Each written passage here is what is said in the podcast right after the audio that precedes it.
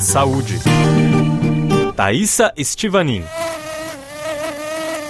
Em Toulouse, no sul da França, o Centro Nacional de Pesquisas Espaciais mantém um programa que analisa as relações entre o clima, o meio ambiente e a saúde, com o objetivo de prevenir e antecipar epidemias, utilizando dados fornecidos por satélites de observação que transitam em diferentes órbitas. A RFI Brasil conversou com uma das responsáveis deste estudo, Cécile Vignoble, sobre como a tecnologia espacial pode ser usada na luta contra diversas doenças, incluindo a dengue, o Zika e outras patologias respiratórias ligadas à poluição. Os satélites fornecem dados sobre o tipo de vegetação, a temperatura, os índices pluviométricos e umidade em uma região que permitem antecipar o aparecimento de doenças em nível local. Isso graças a uma ferramenta conhecida como cartografia preditiva, que calcula, por exemplo, a quantidade de Aedes aegypti, mosquito transmissor da dengue, existente na região. Na entrevista, a especialista francesa também fala sobre os projetos de expansão do programa na França e no exterior, inclusive no Brasil, onde o Instituto Francês tem uma parceria de longa data com o Instituto de Pesquisas Espaciais, o INPE. Qual o objetivo desse programa e da utilização dos dados dos satélites? O que tentamos mostrar é a relação que existe entre a emergência e a propagação de certas doenças e as mudanças climáticas e ambientais, utilizando a tecnologia espacial e os satélites de observação da Terra. O que é recente no conceito estabelecido pelo CNS e seus parceiros é a colaboração direta com profissionais locais de saúde pública. A ideia é criar produtos espaciais que podem ser usados nesse tipo de monitoramento e na luta contra os vetores, como os mosquitos que provocam certas doenças. Queremos otimizar essas ações de luta e prevenção para colocá-las em prática em seguida. Quais são os modelos de prevenção que podem ser criados a partir desses dados espaciais? Eles são de dois tipos. Podem ser mecânicos, um modelo que já usamos, por exemplo, na ilha de Reunião.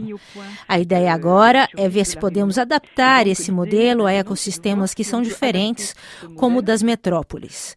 Três cidades piloto foram escolhidas pela DGS, Direção Geral da Saúde, organismo francês com quem o CNS fechou recentemente um acordo, a região de Bordeaux, Montpellier e Grenoble, onde o mosquito Aedes aegypti, que transmite a dengue, está presente. Se o projeto funcionar, vamos adaptá-lo às regiões ultramarinas como Guiana, Martinica ou Guadalupe. Mas esse modelo não pode ser aplicado para todas as doenças. Nesse caso, usamos o chamado modelo estatístico. Calculamos um certo número de variáveis a partir dos dados dos satélites. A partir daí, vemos quais dados estão relacionados associados à presença de certos vetores. E quais são as principais doenças que podem ser combatidas com essa tecnologia? Nossos estudos abrangem a dengue, o paludismo e a febre do Vale Rift, no leste da África. Também trabalhamos com produtos ligados à poluição atmosférica e à meningite, presente no Sahel, cuja disseminação está ligada a algumas partículas presentes na atmosfera.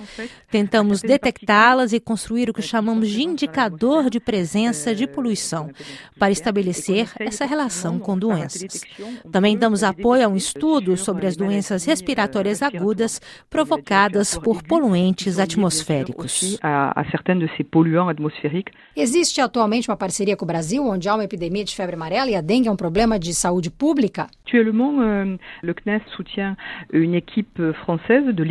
Atualmente, o CNS apoia uma equipe francesa que trabalha com o Brasil em doenças como a dengue e o Zika. Eles tentam justamente ver quais seriam os indicadores no meio ambiente que poderiam estar ligados à emergência dessas doenças.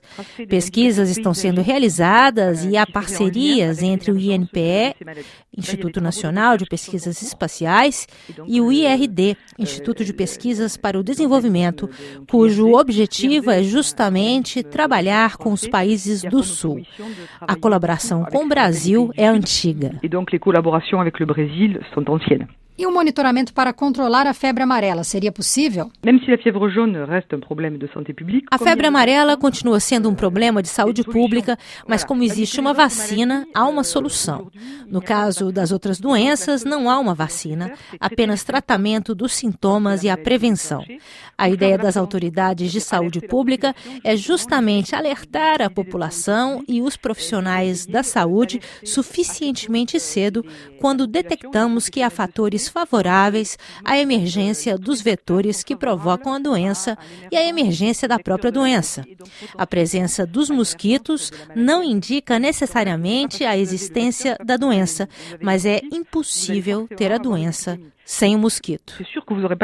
No programa de hoje, conversamos com a francesa Cécile Vignoble, uma das responsáveis do programa que analisa as relações entre clima, meio ambiente e saúde do Centro Nacional de Pesquisas Espaciais.